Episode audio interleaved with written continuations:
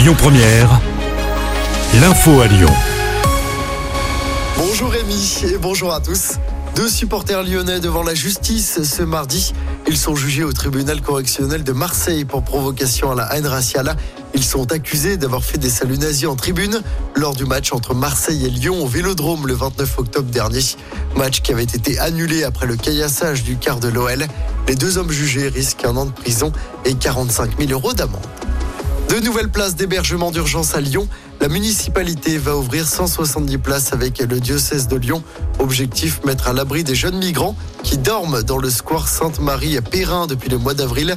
140 personnes seront hébergées dès aujourd'hui dans le gymnase Gabriel Rosset dans le quartier de Gerland.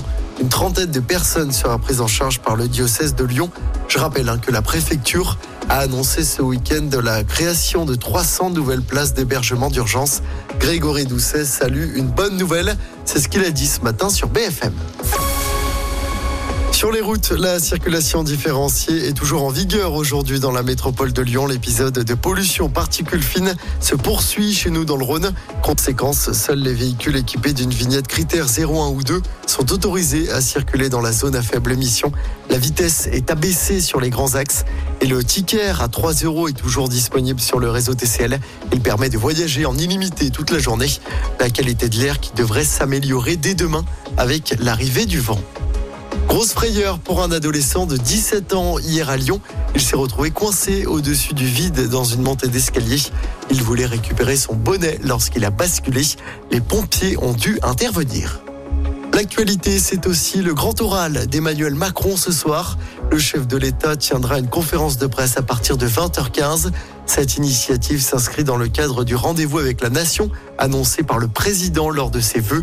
Il expliquera aux Français quel est son cap pour la seconde moitié de son quinquennat, une semaine après la nomination de Gabriel Attal à Matignon. En sport, la bonne nouvelle pour les fans lyonnais de basket. Les Bleus affronteront la Serbie à Lyon. Ça va se passer du côté de la LDLC Arena. Le match est prévu le vendredi 12 juillet.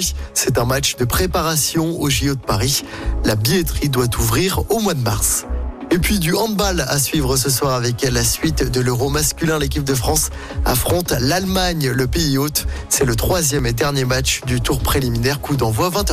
Écoutez votre radio Lyon Première en direct sur l'application Lyon Première, lyonpremière.fr et bien sûr à Lyon sur 90.2 FM et en DAB+.